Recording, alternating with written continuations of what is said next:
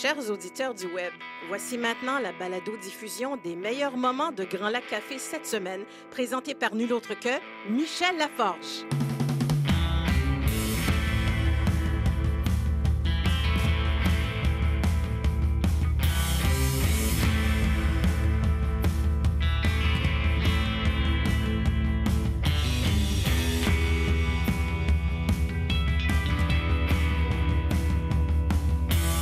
Allô, allô! Cette semaine à l'émission, on parle à Éric Dubo, auteur du livre blanc sur les arts et la culture en Ontario français, pour savoir à quels défis on fait face. Il y a plein de, de beaux succès qui se sont affichés au cours de la dernière décennie. Ouais. Mais on a des défis aussi. Il faut pas se leurrer, puis il faut pas se les cacher, il faut se dire les vraies affaires. Puis Myriam Cusson nous livre une dernière carte blanche de la saison. Vous allez voir que l'amour lui va bien. C'est dur être en amour quand le monde éclate devant toi in extremis. La poésie n'a rien à faire avec l'amour sauf Bon,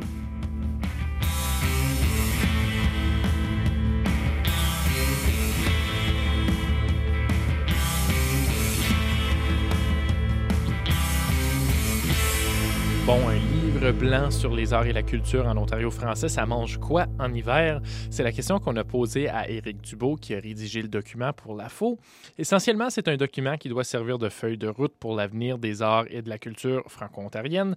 On y soulève des points importants, notamment la rémunération des artistes, les difficultés de rayonnement à l'extérieur de la province, mais aussi le taux de roulement très, très élevé parmi les administrateurs et producteurs de spectacles. Tout ça doit être abordé si on veut que les arts et la culture franco-ontarienne fonctionnent mieux, selon M. Dubo. On a aussi reçu Myriam Cusson pour la carte blanche cette semaine. Elle nous parle de politique, de l'échec du matériel et d'amour dans son style poétique habituel. La traductrice Eva Lavergne était aussi en studio pour nous parler d'Agony City, la traduction en français du roman The City Still Breathing de l'auteur sudburois Matthew Haiti. On parle aussi du retour au bercail de la francophonie de Toronto avec le président de son conseil d'administration, Richard Kempler. Et à la chronique Histoire, on va vous parler du centième anniversaire de la municipalité de Gogama. Mais d'abord, voici notre entrevue avec Éric Dubo. Il est originaire de la baie Georgienne. On lui a souvent parlé à titre de musicien, mais ce matin, c'est à titre de consultant et de, de rédacteur de livres blancs qu'on lui parle. Éric Dubo est notre invité. Salut, Éric. Allô, Robitaille, comment ça va? Moi, ça va bien, mais ce sont des nouvelles de vous que je vais entendre, Éric. On va rappeler votre biographie d'abord. Oh, mon doux. Ça se résume en trois lignes. Oui, oui, oui, c'est pas long. trois albums. Et vous êtes consultant. Alors, Oui. ça, c'était votre biographie. C'était très succès, merci. très efficace. Puis encore, j'ai tiré la sauce pour vous faire paraître plus intéressant. C'est un beau stretch, merci. Euh, Est-ce qu'on peut dire que vous incarnez vous-même le drame des artistes de chez nous? C'est-à-dire que comme vous ne Ah. faites pas assez d'argent comme chanteur, vous êtes obligé d'arrondir les fins de mois en rédigeant des rapports. Je pense que c'est juste. De, de mon point de vue, depuis à peu près euh, de- depuis à peu près tout le long de ma carrière, Ouais. j'avais ce- j'avais ces deux carrières en parallèle, une qui était plus administrative et l'autre qui était plus artistique. Fait que je, le- je le vis bien, mais oui, je pense que c'est attribuable au fait que euh, euh, ma carrière artistique à elle seule, euh, sans vouloir trop révéler, aurait certainement pas permis de payer mon hypothèque. Oui, puis en plus avec la maison luxueuse que vous avez. Ben, tu sais, Donc, vous avez mené des consultations, puis ensuite, vous avez rédigé un livre blanc sur les arts et la culture en Ontario française. Je sais que ma question est niaiseuse, mais que c'est ça, un livre blanc? Pourquoi on appelle ça un livre blanc? bravo, merci. T'es le premier qui ose me poser Ben, je suis le seul qui pose des questions pertinentes en C'est vrai, Ontario, c'est bien connu. Il y a une série de journalistes puis même des, des bailleurs de fonds qui osaient pas trop me poser la question. Fait qu'en franco Tout le monde fait semblant qu'on sait ce que c'est. Il n'y a personne qui sait ce que c'est. un livre blanc, c'est une proposition de politique. C'est une, un, un document qui d'habitude est un document interne à un département ou à un ministère qui propose une série d'investissements ou de euh, d'instruments politiques, de politique publique qui permettraient de d'adresser des enjeux ou encore d'améliorer euh, une situation donnée. Dans ce cas-ci, les arts et la culture francophone en Ontario. Puis ce que vous avez découvert, s'il faut résumer ça, c'est que les artistes et le milieu culturel francophone en Ontario sont dans la chenoute. On a découvert un paquet d'affaires. De un, euh, ça, on l'a pas découvert, on le savait déjà. Ouais, ouais, on a, doute, on a ouais. plein de raisons d'être fiers du secteur des arts et de la culture. Il y a plein de, il y a plein de, de beaux succès qui se sont affichés au cours de la dernière décennie. Ouais. Mais on a des défis aussi. Puis faut pas se leurrer, puis faut pas se les cacher, il faut se dire les vraies affaires. Et les vraies affaires, lors des consultations, on les a entendues clairement. C'est pas un essoufflement artistique, ça, jamais. Ben, au contraire. L'art est hot, ça Ouais. va bien. Nos artistes connaissent une, une, une belle renommée, nos compagnies de théâtre font du bon travail, nos maisons d'édition publient des bons... Tu sais, Plus que jamais. Plus Là n'est pas le problème. Ouais. L'enjeu, c'est un essoufflement administratif, bureaucratique, euh, des, des, des attentes au plan de euh, l'imputabilité puis de la reddition de comptes. Ça, c'est sexy hein, comme terme. Qui, qui, Tout, le, monde- tout le monde, ça vient de changer de poste. Là. qui écrase les, les travailleurs de terrain puis qui leur Ouais. permettent pas de faire leur, leur mission première, qui est de- d'être auprès des gens puis de faire vivre les communautés par les arts et la culture francophone. Cela dit, vous faites pas juste chialer dans ce livre-là, vous faites des suggestions, des recommandations. Euh, écoutez, euh, notre invité, donc, Éric Dubo, est pas là à titre de chanteur, il est là à titre de rédacteur de livre blanc, un concept qu'on comprend maintenant. Parce qu'à défaut de faire le tour du monde, Éric a fait le tour de l'Ontario dans la dernière année pour faire des consultations qui ont mené à ce rapport qu'il vient de remettre sur les arts et la culture en Ontario, livre blanc qui a été dévoilé par l'Assemblée de la francophonie de l'Ontario. Éric, je vais vous poser des questions sur votre livre blanc et je vous préviens, je vais être d'une mauvaise foi terrible. Lâche-toi là. Je vais prendre la position du défenseur des contribuables qui est tanné de payer pour des maudits artistes qui n'ont pas assez de talent pour survivre sans être subventionnés. OK. Ça va brasser. Tu vas parler comme si tu étais mon frère. Ah, c'est ce que pense votre frère? ah, j'ai rien dit, moi. On va son numéro, c'est quoi? On va Il est un de ceux-là, oui. C'est vrai? Est-ce qu'il a raison? Pas à mon humble avis. Un des arguments que j'ai souvent avec le frère en question, c'est celui-ci. Il aime bien ça, assister à des spectacles, à des, euh, des soirées de théâtre, à des festivals, etc. Puis il paye 10, 15, 20 pièces pour son billet. Si ce n'était pas des investissements de nos impôts, puis du recyclage des, des sommes qu'on verse en impôts par les différents bailleurs de fonds euh, gouvernementaux, provinciaux, municipaux, fédéraux, euh, son billet pour le festival, il coûterait à peu près 250 pièces. Il serait pas en mesure de se le payer. Mais Ce il, pourquoi- il se le paye pour aller voir YouTube. En Donc, effet. donc, en fait, ce que certains disent, c'est si les artistes sont si talentueux que ça, ils n'auront pas besoin d'être subventionnés. Les Ah. gens vont aller voir leur, leur, leur production, leur spectacle. Oui, sont ça, prêts à un- payer pour. C'est un point intéressant, mais je pense que tout dans le milieu des arts et de la culture, malheureusement, n'est pas un- une question de talent. Fait qu'un des constats du livre blanc, c'est que les artistes, par exemple, de plus grands bassins, comme par exemple le Québec, sont mieux connus en Ontario que les artistes d'ici même. Mm-hmm. Et ça, c'est c'est juste une réalité à laquelle les artistes se heurtent depuis des générations. C'est parce qu'on que- les voit à TVA, puis on les voit dans les émissions de, de Radio-Canada euh, Oui. qui viennent de Montréal. Puis j'en veux pas à Radio-Canada. J'en veux, par exemple, à une industrie qui est axée sur le fait que des gens qui habitent un grand bassin, un, un bassin qui a droit à plus de revenus d'impôts, qui Mhm. appuie davantage ces artistes, peut mieux faire rayonner ces artistes. Fait que nos artistes de l'Ontario se heurtent à cette barrière-là depuis des générations. C'est un des constats. Mais il y, en a qui en arrachent autant au Québec, puis qui En ont effet. beaucoup de talent aussi. Oui, il y a quelques artistes qui réussissent à mieux en vivre, mais c'est le même problème. Il y, a, y y presque plus de redevances. euh, Ce qui, est, ce qui est sur Internet, ça fonctionne pas. Les disques se vendent pas. Donc, le problème, il n'est pas spécifique à l'Ontario français. Ça vient du fait que chaque artiste maintenant est en compétition contre 10 000 milliards de trucs gratuits sur le web. Oui, puis je pense qu'à quelque part, aujourd'hui, on a l'embarras du choix au, au niveau de la consommation culturelle. Tu sais, en, en grandissant à Perkinsfield, euh, on avait de la misère à trouver des livres en français, des albums en français, euh, etc. Euh, je pense que je, je connaissais une coupe d'artistes, mais c'est c'est juste ça. Mais est-ce qu'il y a trop le d'artistes? Est-ce qu'il y a trop d'artistes pour le marché qu'on a? Parce que tout le monde peut se proclamer artiste. On peut pas, on peut pas tous les subventionner. Je pense que la technologie fait en sorte que à peu près tout le monde peut s'appeler artiste si le cœur leur en dit. Mais pourquoi tu voudrais te taper ça si tu y tiens pas, si c'est pas une partie de ta vocation intime? Ouais. à quelque part. Euh, C'est si sexy que ça? Pas, pas vraiment. Non, je trouve pas qu'il y a trop d'artistes pour répondre à ta question. Je pense qu'ils sont euh, trop nombreux à être méconnus puis à être euh, à vivre sous le seuil de la pauvreté, mais je pense pas qu'ils sont trop nombreux. Je sais pas si c'est ce que pense votre frère, mais il y en a plusieurs qui se disent, OK, on va financer les artistes émergents. Ça, Oui. on comprend, là, les nouveaux artistes. Mais si après trois albums comme Éric Dubo, il peut pas vivre de sa musique ou du théâtre ou de sa peinture, ben, soit qu'il déménage à Montréal comme le fait Damien Robitaille, ou qu'il devienne gestionnaire ou consultant, ou qu'il fasse de la littérature à temps partiel. OK, la réalité, c'est que oui, c'est important de les appuyer en émergence au début de leur carrière et c'est une vocation que c'est une mission que Radio-Canada a bien exécutée pendant presque 70 ans, tu sais. Euh, par contre, c'est pas pas acceptable de les laisser tomber au bout de 3, 4, 5 ans. Sinon, ce qu'on voit, théorie, c'est ils auraient dû développer leur public. C'est comme ça qu'on raisonne. La notion est chouette, est très capitaliste, est très euh, basée sur le marché. Mhm. C'est magnifique. Par contre, en Ontario, faut se le dire, on est 600 000 francophones, on est peut-être 1,2 million qui s'intéressent aux faits français. Ce marché-là est trop restreint pour pouvoir soutenir le secteur, pas juste les artistes, mais les organismes artistiques, parce que de, de s'imposer des plafonds au niveau de, euh, du nombre d'artistes, d'organismes artistiques qu'on va appuyer, ça serait dire, ce qu'on va faire, c'est qu'on va dire aux gens de Sudbury, d'Ottawa et de Toronto, vous avez droit à une vie culturelle francophone. Le reste de la province, oubliez ça, ça coûte trop cher. Donc, euh, ça, ça- les, les- les villes principales seraient favorisées, puis les autres seraient oubliées, Oui. avec ce que ça pourrait avoir comme impact sur l'assimilation. Parce que j'imagine que vous considérez que la culture francophone en Ontario, c'est de la même importance que l'éducation ou la santé. On peut pas parler de l'avenir de la francophonie en Ontario sans parler des arts et de la culture. L'avenir de la langue française en Ontario est indissociable de l'avenir du milieu culturel. La langue est une manifestation culturelle. Ouais. Si on n'a pas l'occasion à Moonbeam de vivre en français en, en gang, puis de se parler en français, puis la plupart de ces occasions-là ont quelque chose à voir avec la culture. Pas nécessairement. Je connais plein de Ah. francophones en Ontario qui, entre eux, parlent en français, même dans le cadre familial, mais Ah. qui vont écouter la télé en anglais puis la musique en anglais. Absolument. Je pense que c'est à peu près, c'est grossièrement limité le sphère de vie culturelle. Fait que je connais pas énormément de gens qui, par exemple, euh, se réunissent en gang pour parler en français de pratiques euh, de normes comptables. Comme c'est c'est pas ce qu'il y a de Hey, plus vous stimulant. les à faire. meilleurs parties. mes, mes amis chez Marcel Lavallée vont me Ah. gronder, mais bon, euh, toujours est-il. Euh, je comprends ce que tu veux dire. On peut être un consommateur culturel qui est bilingue, puis qui dont la consommation passe par l'autre langue officielle du pays. Mm. Mais à la longue, ce qui arrive, c'est qu'il y a une érosion de notre capacité, de notre intérêt, puis de notre euh, euh, fluidité linguistique qui est associée à ce, ce genre de consommation. OK.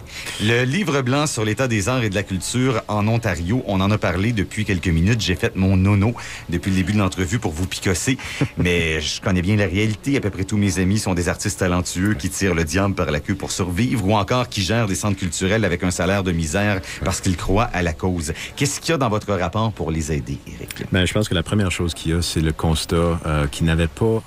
Comment je vais vous expliquer ça? Un, un rapport de cet ordre-ci, on n'en avait pas publié depuis 1991. Il y avait personne qui s'était euh, penché sur l'état des lieux de, du secteur des arts et de la culture francophone en Ontario depuis 25 ans. Fait que qu'est-ce qu'il y a dans ce document-là pour eux? Le un des premiers constats, c'est que euh, malheureusement, les gens qui travaillent au développement culturel, notamment les, les directions générales, les employés de centres culturels à l'échelle de la province, notamment à l'extérieur des grands, des grands centres, gagnent des salaires de crève-fin, puis gagnent des salaires qu'ils auraient gagnés en 1980. C'est euh, c'est pas rendre honneur à la noblesse du travail qu'ils font. Puis on perd des gens de qualité aussi. C'est épouvantable. Des gens On voit- se découragent. On voit un taux de roulement étour- étourdissant dans ces organismes-là. Puis pourtant, c'est les, c'est les chefs de file de la vie culturelle à l'échelle locale dans à peu près une trentaine de communautés à, travers la province. Mais là encore, là, je fais mon avocat du diable. mais on, Ouais. est- on serait pas mieux de financer les artistes plutôt que de financer des gestionnaires de centres culturels. OK, ça, c'est une question intéressante. Est-ce qu'on devrait davantage financer le, le créateur euh, plutôt que l'organisme? Et voilà. Bon, je vais vous parler d'écosystème puis de continuum. Faut pas... Un cours de biologie. C'est toujours un peu divertissant de se battre euh, pour euh, la compression. C'est plus facile. Avec tout le respect et l'estime que j'ai pour vous, n'est-ce pas, M. Robitaille? Là, je sais que vous en avez beaucoup. Ce qui est tough, c'est de chicaner pour davantage d'investissement, puis plus de cash, plus de ressources, plus de temps Ouais. pour pouvoir mieux faire parce qu'on rêve de quelque chose de mieux. Fait que Continuum, écosystème, ça prend les deux. On peut pas en faire un sans faire l'autre, sinon c'est voué à l'échec. De financer que les artistes pour faire leur magnifique travail, ça serait euh, s'organiser pour que eux se heurtent à des barrières au niveau du rayonnement, euh, au niveau de la reconnaissance, au niveau de l'accès au public. Notre situation en Ontario est particulière de ce plan-ci. Les centres culturels et communautaires, pour parler que de, de ces lieux-là, euh, la plupart d'entre eux, on les a revendiqués depuis à peu près 1960. On veut une place où on peut se réunir entre nous puis vivre notre culture. Est-ce qu'on veut vraiment renoncer à cette à ce besoin-là, à cette volonté-là? Je, je sens pas pour ma part que l'univers a tant changé qu'on n'ait plus le goût de se réunir, de se rassembler puis de vivre un trip collectif ensemble. Euh, le- un- une des façons de vivre le trip collectif, en tout cas de s'initier à ce plaisir-là, c'est le milieu scolaire. Et vous insistez beaucoup dans vos recommandations sur l'importance du milieu scolaire. du- donc, euh, qu'est-ce que les conseils scolaires pourraient faire de mieux pour appuyer les artistes? Ils, ils ont beaucoup de bonne volonté. Ils ont été un partenaire euh, depuis des, des Puis décennies. ils diffusent beaucoup de spectacles. Ils Ils vont, ils vont à, Contarois, puis ils achètent des spectacles, puis ils diffusent Puis- ça dans leurs écoles. Puis un défi. Le défi, c'est celui-ci. Au fil des ans, le milieu de l'éducation a tellement tellement bien fait sa job, Mm. qui se sont positionnés comme étant le seul et unique interlocuteur, diffuseur, la seule et unique source de culture et de francophonie aux yeux des élèves. Ce qui fait en sorte que quand tu as 18 ans, que tu sors du secondaire, la quasi-totalité de ce que tu auras consommé ou ce à quoi tu auras eu accès au plan culturel, tu l'auras vécu à l'école. C'est mauvais, ça? Ça développe pas des habitudes de bons consommateurs. Ça me Ok. donne pas à moi, admettons, euh, ancien élève du secondaire, ça crée pas l'habitude d'aller euh, pousser ma recherche, d'aller voir D'être a curieux. Ouais, d'être de creuser s'il y a quelque chose qui nous conviendrait pas mieux que ce qu'on nous a proposé à l'école. Puis tu l'as bien dit tantôt, les jeunes d'aujourd'hui, les, les, euh, les, les gens aujourd'hui ont l'embarras du choix au Ouais. plan culturel. On peut consommer de la culture francophone de, euh, du Brésil, si on a le Et ça prend deux secondes sur YouTube. Faut donner aux jeunes l'occasion de vouloir vivre leur culture. Et c'est ça le, le rôle clé de, de l'école, à mon sens. Hein, Mais j'essaie de comprendre concrètement ce que ça veut dire. Ça veut dire arrêter de présenter des spectacles, puis... Non, non, non, pas du tout. Ça peut vouloir dire, par exemple, de leur offrir des occasions qu'ils n'auront pas ailleurs dans la communauté. Fait que, admettons que tu pas loin d'un centre culturel qui a une magnifique salle de spectacle. Plutôt que de présenter un- une pièce de théâtre dans le gymnase où on n'arrive pas à faire le noir, euh, où on n'arrive pas à amplifier le son sans qu'il y ait des, des courts-circuits, euh, amenez donc les jeunes vers la salle de spectacle. Apprenez-leur Ok. qu'il y a un lieu culturel à deux minutes de chez eux, à 15 minutes, à 45 minutes de chez eux, qui vaut la peine de découvrir. Faites-les rencontrer un artiste d'une façon qu'ils ne l'auraient pas rencontré sinon. Puis il me semble aussi qu'il faut qu'il y ait un peu plus de ces gens qui, dans les écoles, sont des passeurs, des transmetteurs, qui connaissent la culture, puis qui font pas juste présenter le show, parce que souvent, les, les jeunes ne sont pas habitués à voir des shows, donc euh, ça, ça passe dans le beurre. Il faut, il faut qu'on présente l'artiste des semaines d'avance, puis qu'on donne des clés pour comprendre l'univers. Il me Le semble milieu- que ça, ça manque un peu. Le milieu de l'éducation a un beau rôle à jouer. Euh, il- faut pas, effectivement, que le personnel enseignant ait l'impression que la présentation d'un spectacle à l'école, ce soit la récréation ou encore, euh, parce qu'on sait qu'ils sont sous pression, que ce soit l'occasion de corriger les tests de mathématiques de la semaine dernière. Tu sais, ça peut pas être ça. Il Ouais. faut qu'ils préparent le terrain, il faut qu'ils appuient cette curiosité, il faut qu'ils l'allument chez le jeune. Ils ont un rôle clé à jouer là-dessus. On peut pas parler de toutes les recommandations. Vous en avez fait euh, 5800. Mais Il y en a 39. S'il vous reste à peu près une demi-heure, je peux vous les lire. Non, on n'a pas ça, on a trois minutes. Par contre, évidemment, euh, ce qu'on comprend, c'est que les, les solutions sont pas toutes financières, mais souvent, elles le sont. Il Oui. faut, faut financer un petit peu mieux les artistes, un petit Oui. peu mieux les diffuseurs, bon, tout ça. Et on peut pas trouver de l'argent pour financer tout le monde. là. Comment on va faire des choix? Comment trouver cet argent-là alors qu'il y a tellement d'autres priorités pour un gouvernement? Ben, voici ce que je ferais à leur place. Je, je chercherais des recommandations qui sont belles, bonnes, pas chères. Euh, Il y en a une série là-dedans. Euh, euh, si on souligne l'enjeu propre à la- à l'administration des centres culturels, faire monter la subvention euh, provinciale de fonctionnement, de fonctionnement là, qui permet de payer l'hypothèque puis le salaire des, de, de l'équipe, des centres culturels, de l'ensemble des centres culturels francophones à l'échelle de la province, ça coûterait moins d'un million de dollars. OK. C'est pas une grosse somme d'argent. Je chercherais aussi des pistes de solutions qui coûtent rien. Une des, des recommandations, c'est que la communauté se dote d'une stratégie pour favoriser l'intégration de la diversité culturelle. On est maladroit, puis on sait pas comment faire pour que nos artistes qui nous représentent, qui sont nos premiers ambassadeurs culturels, soient davantage à l'image de cette diversité-là. Là, quand vous parlez de diversité, ce serait plus d'artistes de- d'origine euh, de l'immigration parle- africaine, ouais. haïtienne, européenne, Je parle de pour qu'il y ait des diversité. modèles. Je parle de diversité eth- ethnoculturelle. Ouais. Je l'ai déjà dit euh, depuis le, le départ de Robert Dixon, euh, trop jeune. euh, mon auteur euh, sud-burois préféré, c'est Melchior Mbonimpa. Oui, oui. Tu sais, à quelque part, Qui, qui vient du Burundi, mais qui est à on n'en parle pas. On n'en parle pas 25 ans. assez. On ne leur fait pas suffisamment une place d'honneur. OK. Euh, donc, il y a des, des euh, solutions financières. Il y en a qui sont pas financières. On peut pas parler de toutes ces solutions-là, mais je vous écoute. Je pense que vous avez bien fait votre job, Eric. T'es- Ben, vous êtes bien aimable. En tout cas, si vous cherchez euh, un consultant, il est disponible maintenant. Un coup que le gouvernement vous a donné un contrat, y a-tu d'autres personnes qui engagent ça, des consultants? Je sais pas, mais de grâce, s'il y en a, faites-moi ça. Comme Ben. musicien ou comme consultant, là, Ben, il, est, c'est ça. il est- il est- il est bien disponible. Plus Euh, ordi ou guitare. oui, au choix. Vous avez plus de mal à accorder votre clavier, cela dit. En effet. Éric Dubo, merci beaucoup, beaucoup de votre visite et surtout de ce travail colossal que vous avez fait avec le fameux livre blanc dont on sait maintenant ce que c'est.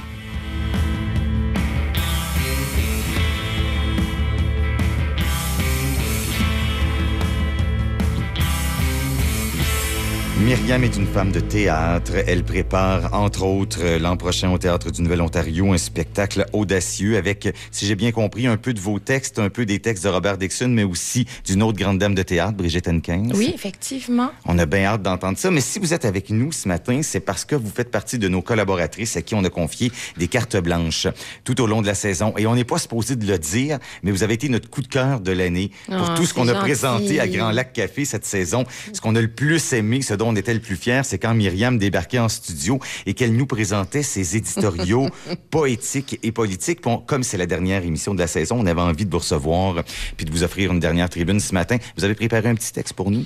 Euh, oui, euh, effectivement, il, il était un petit peu trop long, en fait. Vous allez choper ça à la tronçonneuse. Pas mal. Mais euh, voilà. Alors, on vous écoute. Nous sommes tout oui, Myriam. J'ai passé une mauvaise nuit de sommeil. Je me suis battue avec Morphée au beurre. Lui ai donné un œil au beurre noir, Black Buttered Eyes, pendant que Black Eyed Peas jouait fort. Les, billes- les bulles de Prosecco remontaient, chatouillaient mon chakra coronal entre chaque coup.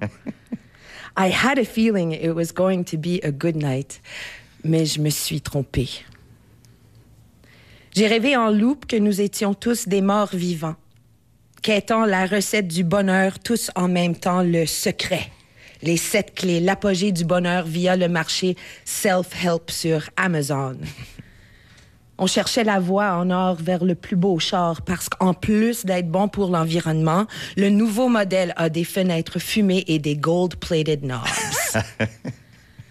Ma ceinture de sécurité m'étouffe, me coupe le souffle. On parque devant l'enseigne Foreclosure à Trump Towers, Toronto, Canada. Je suis pas capable d'ouvrir la porte. Child Safety Locks, une musique harcelante pompe des speakers à toute vitesse. Un mauvais dance remix de These Are a Few of My Favorite Things de John Coltrane. Je me transforme en contrebasse, je deviens la muse de Man Ray. Je suis avec Monk et Coltrane. Ahmed Abdul Malik me tient debout à Carnegie Hall. Ce matin, j'ai bu le café que tu m'as fait, ruminant l'idée de fair trade et de free trade. Pour me calmer, je me suis retournée vers Facecrack, me promettant Do not read the comments. Je vois la vidéo d'un petit chat qui joue avec un pan, la photo d'un fantôme et la promesse du beau temps qui viendra très, très bientôt. Dernièrement, je Google Translate Everything, juste pour voir si ça s'améliore. Ça s'améliore. Bon. Quelque chose de grave. Traduit quelque chose de grave. Something wrong. Traduit ça s'améliore. It's getting better. Traduit il ne faut pas donner ses perles aux cochons. Do not give pearls to the pigs. Traduit il faut honorer les saints comme on les connaît. We must honor the saints as we know them. Translate. Et si la vie était belle after all? And if life was beautiful après tout? Peut-être qu'elle le sera davantage.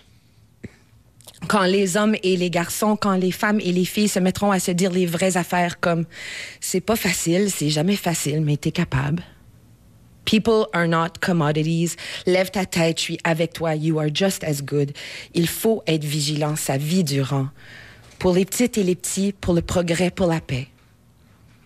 À chaque matin, depuis des années, je me réveille émerveillée par la vie comme un enfant le jour de sa fête, émerveillée par sa précarité, son impossibilité d'être ou de ne pas être. Et depuis des mois, je polis les lentilles de mes rose-colored glasses avec un petit morceau de soie blanche comme la neige mi-janvier. Elles sont toujours propres. Je me suis pas trompée. C'était un drôle d'hiver. C'est dur être en amour quand le monde éclate devant toi in extremis. La poésie n'a rien à faire avec l'amour sauf tout. L'amour et la peur. Il faut toujours que ça fasse un tout petit peu mal. Nobody knows what is said between the pillows. Pour nous, les chuchotements qui vivent entre les draps. De la fenêtre, je regarde le jardin qui explose, me rappelle les champs de foin à Manitoulin, les longs champs illuminés par les lucioles, fields punctuated by laughs of spring peepers, ces champs qui font pousser des clowns. Un matin, tu étais couché dans mon lit. J'espérais que les pigeons roux-couleurs, les rats du ciel qui se foutaient régulièrement de ma gueule et qui chiraient sans doute un jour sur ma tête ne te réveillent pas. J'arrivais de Grand Lac Café. Les pigeons ont aménagé dans le toit le 9 novembre 2016, looking for a place to weather the storm. Tu dormais? J'étais soulagée d'apprendre que tu n'avais pas entendu ma lecture, préoccupée par ce que tu en penserais. What did you think? Je l'aurais su immédiatement en regardant les plis autour de ta bouche. On a de la chance, toi et moi. Toi et puis moi. En enlevant le manteau de cuir rouge sans vintage années 80 pré-thriller que j'avais acheté à Value Village, je trouve dans la poche droite une disquette dure orange fluo, un floppy, full of floppy thoughts and threats of doublethink. Et dans la poche gauche, une photocopie de la face de la femme invisible. Pensée en double. Collision à répétition je branche le bout USB de mon lecteur de disquette floppy et je Google Translate les bouts de texte en russe qui répètent que le capital intellectuel, c'est plus important que l'argent. Faut penser en grand. People are not commodities. Quand tu t'es réveillé, t'as mis ma floppy sous clé. T'as collé la photocopie de la face de la femme invisible sur la porte du fridge. C'était un drôle d'hiver. Et maintenant, c'est l'été. Myriam, l'amour vous va bien et je souhaite au soleil d'été de 2007 de 2017 de shiner autant que vous. Merci beaucoup. Merci à vous. Puis bon été, Myriam. À vous aussi. Ça va être un bel été. Oh oui.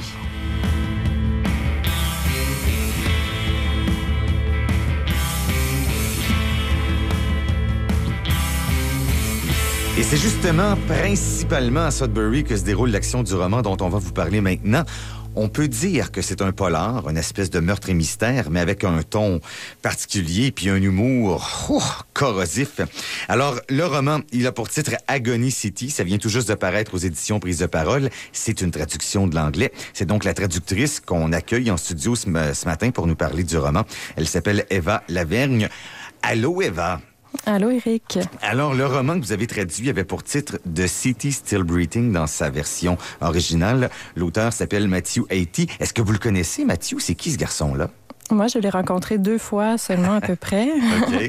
Par contre, sa réputation fait beaucoup de chemin parce que c'est quelqu'un qui est agréable avec qui travailler. Ouais. Puis euh, c'est quelqu'un qui aime les gens parce qu'il fait du théâtre. Qui a gagné quelques prix aussi pour ses Aussi. pièces, pour ses textes. Alors, comment vous en êtes, euh, vous, vous vous êtes trouvé à, à traduire un de ses romans? Ben moi, j'avais une très bonne relation avec euh, une éditrice de Sudbury, Madame Denise Truax. Ouais. Et euh, c'est elle qui m'a proposé le travail. Puis je connaissais pas Matthew à ce moment-là. Euh, Faut dire Et- que vous avez habité à Sudbury quelque temps aussi. Donc, comme le roman se passe à Sudbury, vous aviez des repères visuels. Voilà, ça m'a aidé. J'ai vécu trois ans à Sudbury. Et puis le roman là, dont on parle se, se comporte comme si Sudbury était un des personnages Ah oui. du, du livre. Mais pas le Sudbury que moi j'ai connu, puis j'imagine pas le Sudbury que vous avez connu parce que vous êtes arrivé dans la ville plus tard que moi. C'est le Sudbury des années 80. Puis on va se le dire, c'est un endroit franchement déprimant, Eva. Oui, c'est un roman assez gris. Puis moi, mon travail a été de, de l'enluminer aussi. De euh, mettre du bleu là-dedans. Ah oui, parce qu'il y a beaucoup de beauté là-dedans. Ben et oui, puis euh, c'est là tout le talent de Matthew que j'ai reconnu et qui m'a donné du plaisir à, à travailler là-dedans. On va parler donc de l'intrigue du roman. Je disais que c'est un, un polar parce que ça commence avec un cadavre qu'on trouve dans des circonstances étranges. Alors expliquez-nous ça. Où est-ce qu'on le trouve, le cadavre, puis dans, dans quel état est-il?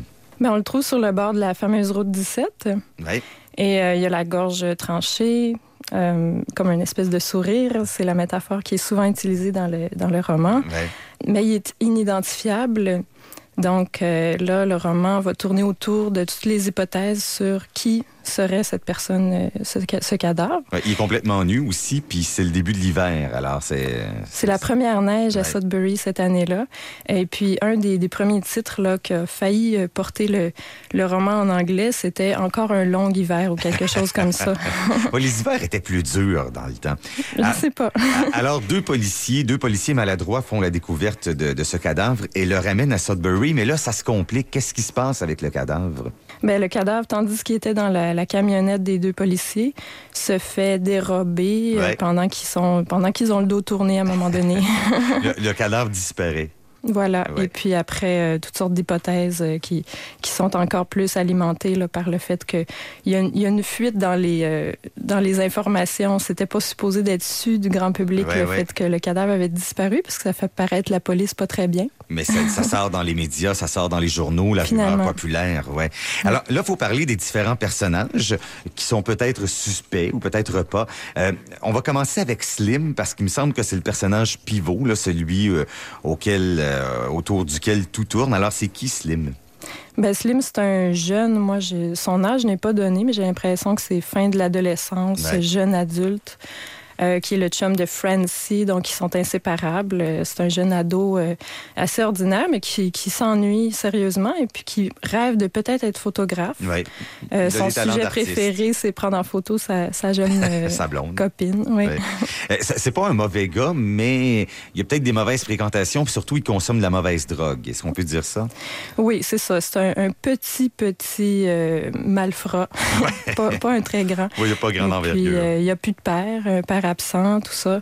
Donc, à un moment donné, il y a une histoire de, de vol de bottes de cow-boy et euh, Slim, Slim a volé des bottes euh, qui finalement se retrouvent dans un pawn shop. euh, toutes sortes de, de petits mauvais coups comme ça. Ouais. C'est- C'est jamais rien de grave. D'ailleurs, celui qui s'est fait voler ses bottes de cowboy, c'est un autre personnage, c'est Gordon. Parlons de Gordon, c'est qui lui? Oui, Gordon est un ancien euh, joueur de hockey d'une équipe euh, locale du nord Les d'Ontario. Wolves, on peut présumer les Wolves. Probablement, même Ouais. si c'est pas nommé. C'est pas, ouais, ça pas qui, précisé. qui donne une aura de mystère encore plus dans, dans le roman. Ouais. Euh, Il y a un flou qui est gardé autour de ces choses-là, mais Gordon, c'est ça, c'est quelqu'un qui est déchu complètement après avoir quasiment atteint la gloire. L'idole de la ville. C'est ça, parce qu'il y a eu un, accident où il, il s'est fâché un peu trop sur la glace et puis euh, il a jeté un jeune par terre puis il l'a mis dans le coma. Et, et- c'est euh, amusant de voir comment Gordon pense, parce que peu importe la situation qu'il gère, son cerveau fonctionne toujours comme s'il était pendant un match de hockey. C'est vrai, il y a beaucoup de métaphores comme ça. Chaque mouvement qu'il fait, euh, chaque décision qu'il doit prendre est comme un, un mouvement sur la patinoire. Ouais. On n'a pas parlé encore de la blonde de Slim, euh, Francie. C'est le personnage qui déteste le plus Sudbury dans le roman. Ah oui, elle, elle en peut plus. Euh, Elle veut absolument s'en aller à Toronto, puis déjà Oui. que sa sœur est là-bas. Puis Toronto, c'est vraiment l'Eldorado. là. C'est l'endroit où elle pense que le bonheur existe. Puis elle trouve ça tellement beau. Oui, surtout parce qu'elle consomme beaucoup de revues euh, de vedettes. elle, elle rêve de, de mode, euh, d'être une, de, de poser pour faire de la photo de mode et tout ça. Il y a, il y a Normando. Euh, c'est qui, ça, Normando? Normando, c'est le, le- celui qui promène son chariot à popcorn. Oui. Au centre-ville de Sudbury. Euh, Oui, c'est ça. Ou est-ce qu'il y a un segment de trottoir plus ou moins passant et puis tout le monde le reconnaît, tout le monde le salue, mais en étant un peu effrayé par lui parce qu'il est un personnage un peu euh, mystérieux, Mais il aussi pas très beau. solitaire. Avec euh, son hygiène est remis en cause. Il paraît qu'il se fouille dans le nez puis que ça donne du goût au popcorn. Donc, ça le rend pas très populaire. C'est ça.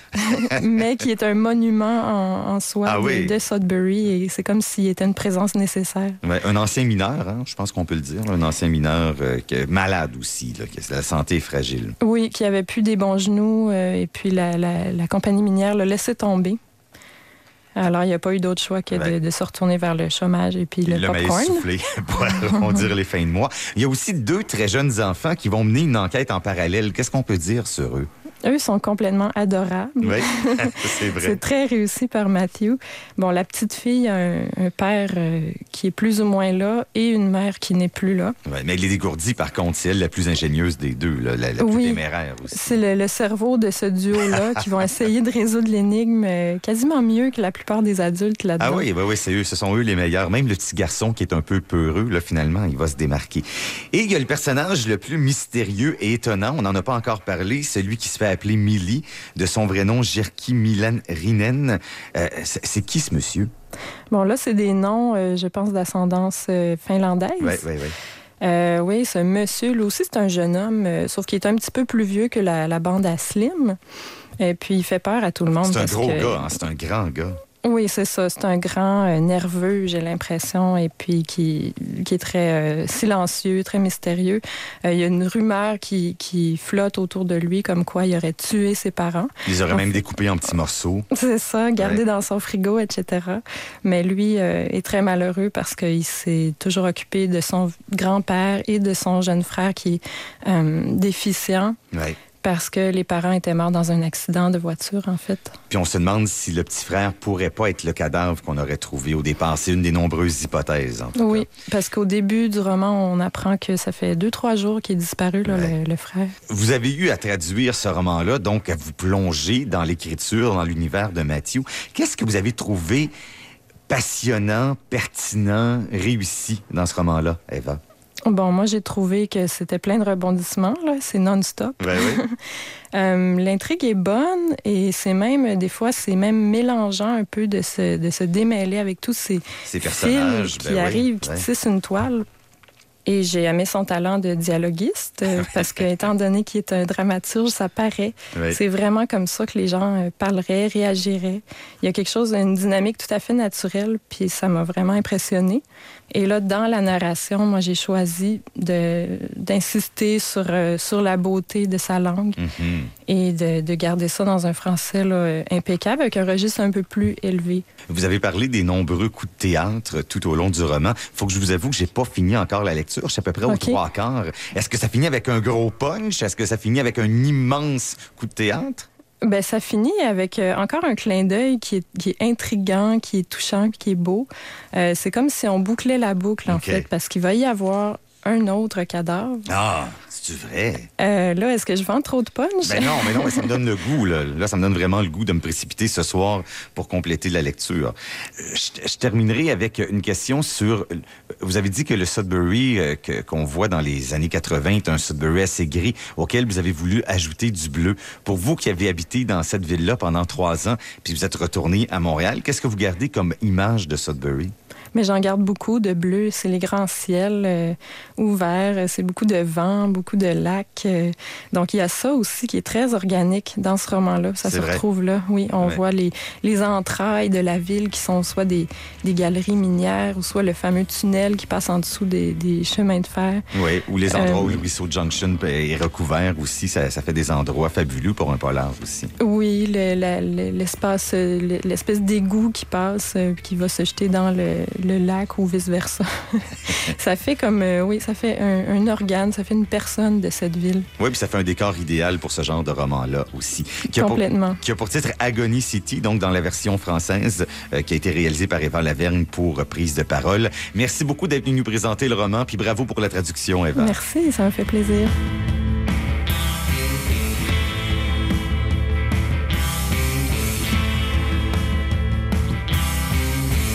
Le président du conseil d'administration de la Francofête, c'est Richard Kempler. Il vient tout juste d'arriver en studio. Bonjour, Richard. Bonjour et merci de me recevoir. Ben, il faut que je vous félicite d'abord pour une autre programmation fabuleuse. Là, je dis ça pour les trois jours de l'événement, mais ce soir, c'est vraiment impressionnant. Bravo, Richard. Alors, ce soir, c'est fantastique, mais je ne dois pas en tirer tout le crédit. Le Vous avez acheté un package, hein, c'est on ça? a, on, on- on a acheté un package euh, euh, auprès de Constellation francophone parce que, comme vous le savez, il y a des concerts un peu partout ce soir euh, dans le Canada et jusqu'à Whitehorse. Ouais.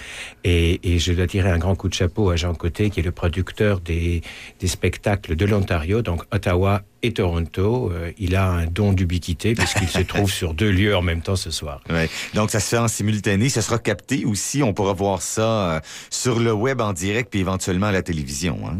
Tout à fait. Alors sur le web en direct sur uni.ca et puis à la télévision cet automne sur des antennes de TFO et de UniTV. Là, je veux pas vous euh, déstabiliser. Là, je, je vous ai même pas posé la question. M'avez-vous la liste de tous les artistes qui font partie du spectacle Constellation à Toronto ce soir? Oh ben oui, alors vous avez cité un certain Rock Voisine. Ouais, ouais. C'est un grand honneur et un bel avantage pour nous d'accueillir Rock Voisine à Toronto. Euh, vous venez de diffuser un titre avec euh, Cœur de Pirate. Cœur Ouais. de Pirate avait été au même lieu C'est vrai. il y a cinq ans maintenant. Ouais. Et c'est un beau retour en ce qui nous concerne. Nous sommes à Harbourfront le jour de la Saint-Jean-Baptiste. Clin d'œil et coup de chapeau à tous les euh, Canadiens français et naturellement le jour de la fête nationale québécoise. OK, vous, vous m'ouvrez la porte pour que je vous pose une question épouvantablement méchante et, oui, un peu crasse, Richard. Ben, ça fait des années que je fais des entrevues avec vous. Oui. Puis à chaque année, vous me disiez à quel point, ah, que vous aviez donc eu une idée de génie de déplacer la Francofête du Harbourfront vers le Dundas Square. Puis à quel point c'est une bonne idée de tenir la Francofête en juillet plutôt que la fin de semaine de la Saint-Jean. Là, cette année, vous ramenez la Francofête au Pendant la fin de semaine de la Saint-Jean. Vous vous étiez trompé ces dernières années? Non, je ne crois pas. Alors, comme vous le savez, la Francofête est le- depuis quelques années maintenant le festival de la francophonie internationale de Toronto. Ouais. Mais 150e oblige, nous devions revenir à nos sources, à nos racines. C'est la 35e édition de la Francofête et nous nous devions d'être présents au nom de tous les Canadiens français de Toronto pour fêter l'événement comme il se doit. Maintenant, Harbourfront, c'est un choix, mais c'est aussi un choix un petit peu par défaut dans la mesure où nous nous trouvons dans une fin de semaine où vous avez à Toronto Luminato, North by Northeast, la Pride Week, euh, le festival de jazz, un autre festival et nous-mêmes. Donc la visibilité est limitée, je dirais. Donc, si je comprends bien, le calendrier, vous l'avez choisi, la Saint-Jean-Baptiste, à cause du contexte du 150e de la Confédération, mais en fonction de ce calendrier-là, fallait revenir au Harbourfront puisque le, le Dundas Square n'était pas disponible. Tout à fait. Vous me posiez la question quant à la programmation ce soir. Donc, euh, on va retrouver tout d'abord Étienne Fletcher, qui était hier soir en ouverture. Ouais, C'est un gars de la Saskatchewan. C'est un, c'est un gars fantastique parce qu'il chante en... Alors, je devrais pas le dire, il chante très très bien en français, mais il chante aussi très bien en anglais, donc Mhm. euh, ne le dicte pas. Non, on dit- Et, et- et- et suivant la langue dans laquelle il interprète, eh ben, ce n'est presque pas le même artiste. Donc, c'est Ah. quelqu'un de, de protéiforme, mais c'est quelqu'un d'extrêmement intéressant sous toutes ses multiples facettes. Mais il y a aussi Andrea Lindsay, euh, Joseph Edgar, Shaw, Wesley, Céline Duquingay et Melissa Ouimet. Donc, Ouais. c'est un très beau plateau.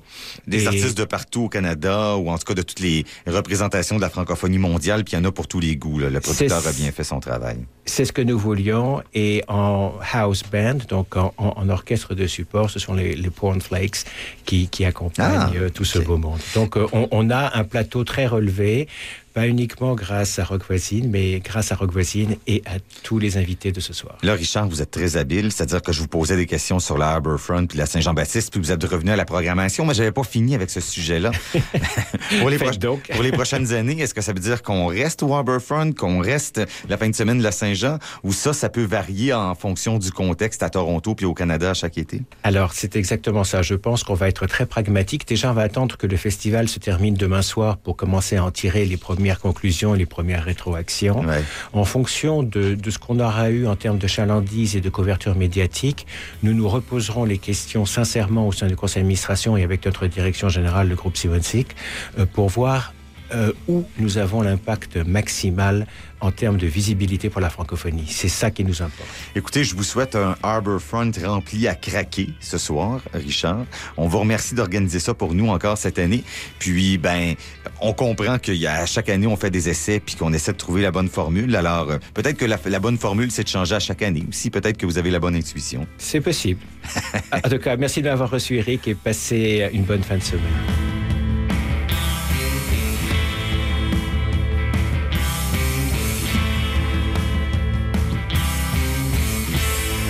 Il y a un petit peu au sud de Timmins, il y a Gogama et c'est de ça dont on parle à la chronique Michel. Raconte-moi une histoire. Bonjour, Michel. Bonjour Eric. Gogama, petit village assez étonnant, hors de l'ordinaire, qui euh, célèbre ses 100 ans d'existence cette semaine. Tout à fait. Euh, en fait, c'est la municipalité qui euh, célèbre son centième anniversaire parce qu'avant 1917, ben, si Gogama s'appelle Gogama, ça Oui. veut dire poisson sautant en Ah, Ojibwe. c'est ça que ça veut dire, Gogama? oui, exactement. Ben, si ça veut dire, si, si on appelle le, le village ainsi, c'est parce qu'il il y avait une population Ojibwe Ah oui, avant sûr, 1917 avant. Oui, oui. pour la nommer comme ça.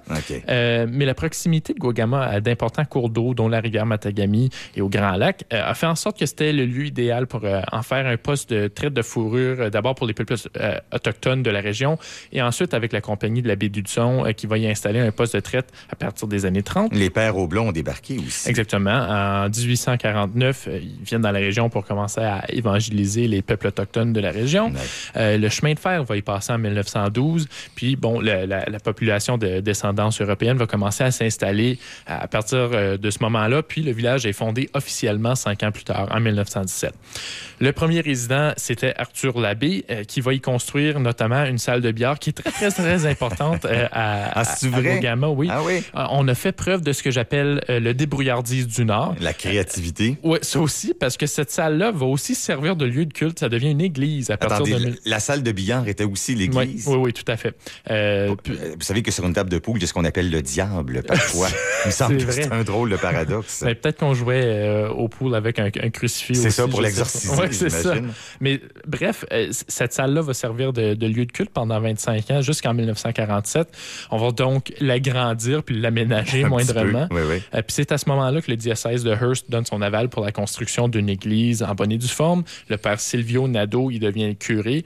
Euh, puis l'église, elle existe encore aujourd'hui. OK, mais qu'est-ce qui attirait les gens à Gogama? Pourquoi il y a des gens qui sont allés s'établir là? Ben, c'est loin de tout, hein? Ben mais oui, c'est ça. En plein milieu de nulle part. hein? Exactement, parce que essentiellement au sud, le prochain village, si on suit le, le chemin de fer, là, Ouais. le prochain village d'importance, c'est Capréol à 120 km, qui est plus ou moins une banlieue de Sudbury. Euh, au nord, c'est Folliette euh, et Hearst, fait que Folliette à 80 km, à Hearst à, Ouais. à 260, c'est loin. Petit village perdu dans le bois. Ouais, il y en a quelques-uns quelques-uns de plus en route, là, mais Ouais, c'est ouais. pas c'est des C'est petits villages qui ont, ouais. qui ont pas nécessairement qui, qui n'avaient pas nécessairement tous les services. Mais c'est justement cet isolement qui va contribuer entre 1920 à 1939 à l'apogée du village. Euh, Donc la population va grimper jusqu'à 4000 personnes. Ah.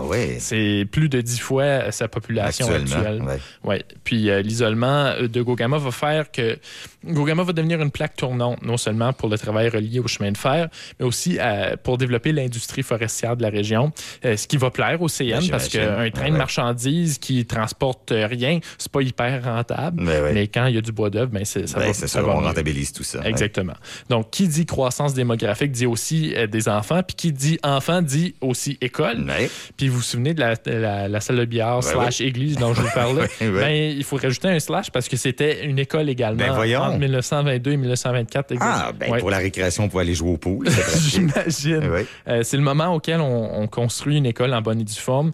Euh, euh, puis, euh, 1924, pardon, on va construire à, à l'extérieur de la salle de billard. J'imagine. ouais. J'imagine qu'il y avait des problèmes.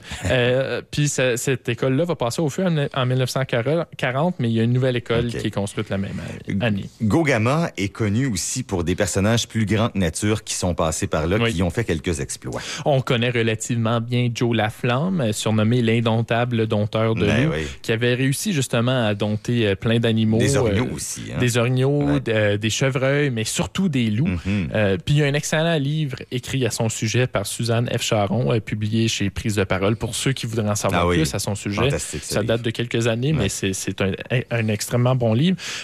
Joe Laflamme était originaire de Vaudreuil. Ses parents l'avaient nommé Télésphore, un, un très très beau nom. Ben oui. Pourquoi a-t-il changé de nom? C'est une Ben, histoire de guerre, hein, de Exactement. C'est ça, en 1917. euh, comme bien des hommes, hein, il y, y a plein d'hommes qui ont changé leur nom Ouais, à Joe euh, pour, euh, pour échapper à la conscription. Puis, il va déménager à Gogama En en, plus. 1920. Plus difficile à trouver à ce moment-là, quoique la guerre est finie. Oui, mais pareil. Je pense que je pense c'était plus une question d'aller vivre un trip Oh, oui, d'aller bois. vivre de l'aventure. Puis là, il va à peu près tout faire. Il va être un vrai jobber, un prospecteur. Il a travaillé en construction. Il a, il était livreur de fournitures avec son traîneau tiré par des chiens. Ensuite, des loups. Ah oui, oui, oui. Euh, ensuite, il a été livreur d'alcool. Hein, ben, il faisait de la contrebande pendant la prohibition. Il a été tenancier, guide, pompier, puis j'en saute parce que la liste est très longue. Mais il est surtout connu pour ses spectacles là, avec Exactement. ses loups, ses orignaux domestiqués. Il va faire des tournées un peu partout en Amérique du Nord, notamment dans le nord euh, des États-Unis, euh, accompagné de ses animaux. Il va déferler sur Montréal, Toronto, mais aussi Boston et New York. Il va même apporter ses animaux au Madison Square Gardens pour le, le spectacle de la mi-temps pendant une partie des Bruins et des, et des Rangers. de Il y a une histoire célèbre dans le livre où euh, il doit amener ses chiens en avion entre Gogama et Sudbury. Et puis là, il y a tempête de neige, c'est la panique. Les loups sont en train de mordre la carcasse de l'avion et il réussit à, à- à les domestiquer, à, à retenir leur, leur mâchoire pour éviter qu'ils fassent des dégâts. Ouais, c'est faut vraiment lire le livre pour euh, connaître toutes les péripéties. Parce qu'il de aurait été euh, lousse sur l'avion en plus. Oui, oui, c'est ça. Ils n'étaient pas attachés, ils n'étaient pas en cage. C'est c'est quelque chose. Euh, mais si Joe Laflamme est aussi spectaculaire, l'histoire de sa conjointe l'est Oui. tout autant, Émilie Henry, euh, dite Lily Laflamme. Euh, D'abord parce que c'était justement sa conjointe de fait et non son épouse. Ouais, à l'époque, c'était, disons, une révolution des mœurs. Oui, tout à fait. Euh, ben, en tout cas, on le croit, hein, parce que Suzanne Charon a, a retrouvé aucune preuve de mariage entre Ouais, eux ouais. Ça se pourrait qu'ils se soient mariés, mais on ne croit pas. Mais c'est pas ça le plus bizarre, c'est qu'elle n'était pas française de France. Euh, hein? exactement. C'était, c'est- en, puis en plus, c'était une domestique euh, de Paris qui, euh, qui, qui baignait dans la, la, la mode et euh, le, Le glam parisien. Le glam parisien. Euh, puis, en correspondant avec ses amies françaises qui avaient marié des soldats canadiens, elle était devenue curieuse de découvrir le, le mode de vie canadien. Donc, elle va déménager à Montréal où elle a fait la connaissance de Joe avant qu'il déménage à Gogama, évidemment. Mhm. Euh, donc, le couple va déménager à Gogama. euh, puis, Lily va apprendre à atteler la meute euh, de Joe. Elle va l'aider dans son travail. Ah. Puis, sa vie sera pas facile. hein. Elle va perdre un, un enfant en bas âge. Mm. Elle va tomber malade pendant plus de six ans. Euh, puis, elle va souvent être laissée toute seule quand, Goga- euh, quand, quand, quand Joe Laflamme quitte spectacles Exactement, pour faire ses quatre coins de spectacles. l'Amérique, ouais. Exactement. Sauf que Lily ne se laissera pas rabattre. Elle devient prospecteur à son tour. Elle enregistre des claims miniers dans la région. C'est une femme extrêmement indé- indépendante qui travaillait. euh, elle n'avait pas besoin d'un homme pour la faire vivre, là, Lily Laflamme. Non, puis considérant ses origines parisiennes, c'est d'autant plus Pas pour une domestique parisienne, effectivement. Alors, quelques-uns des personnages fabuleux qui sont passés par Gogama qui célèbrent euh, cette semaine son centième anniversaire de fondation. Merci beaucoup, Ça Michel fait Laforge. plaisir. Voilà, c'est déjà tout pour cette semaine. C'est le dernier balado de la saison également. On va faire relâche pendant l'été, mais la semaine prochaine, vous aurez peut-être droit à une petite surprise avant les vacances. Merci de nous avoir écoutés cette saison. On sera de retour l'an prochain. D'ici là, bon été.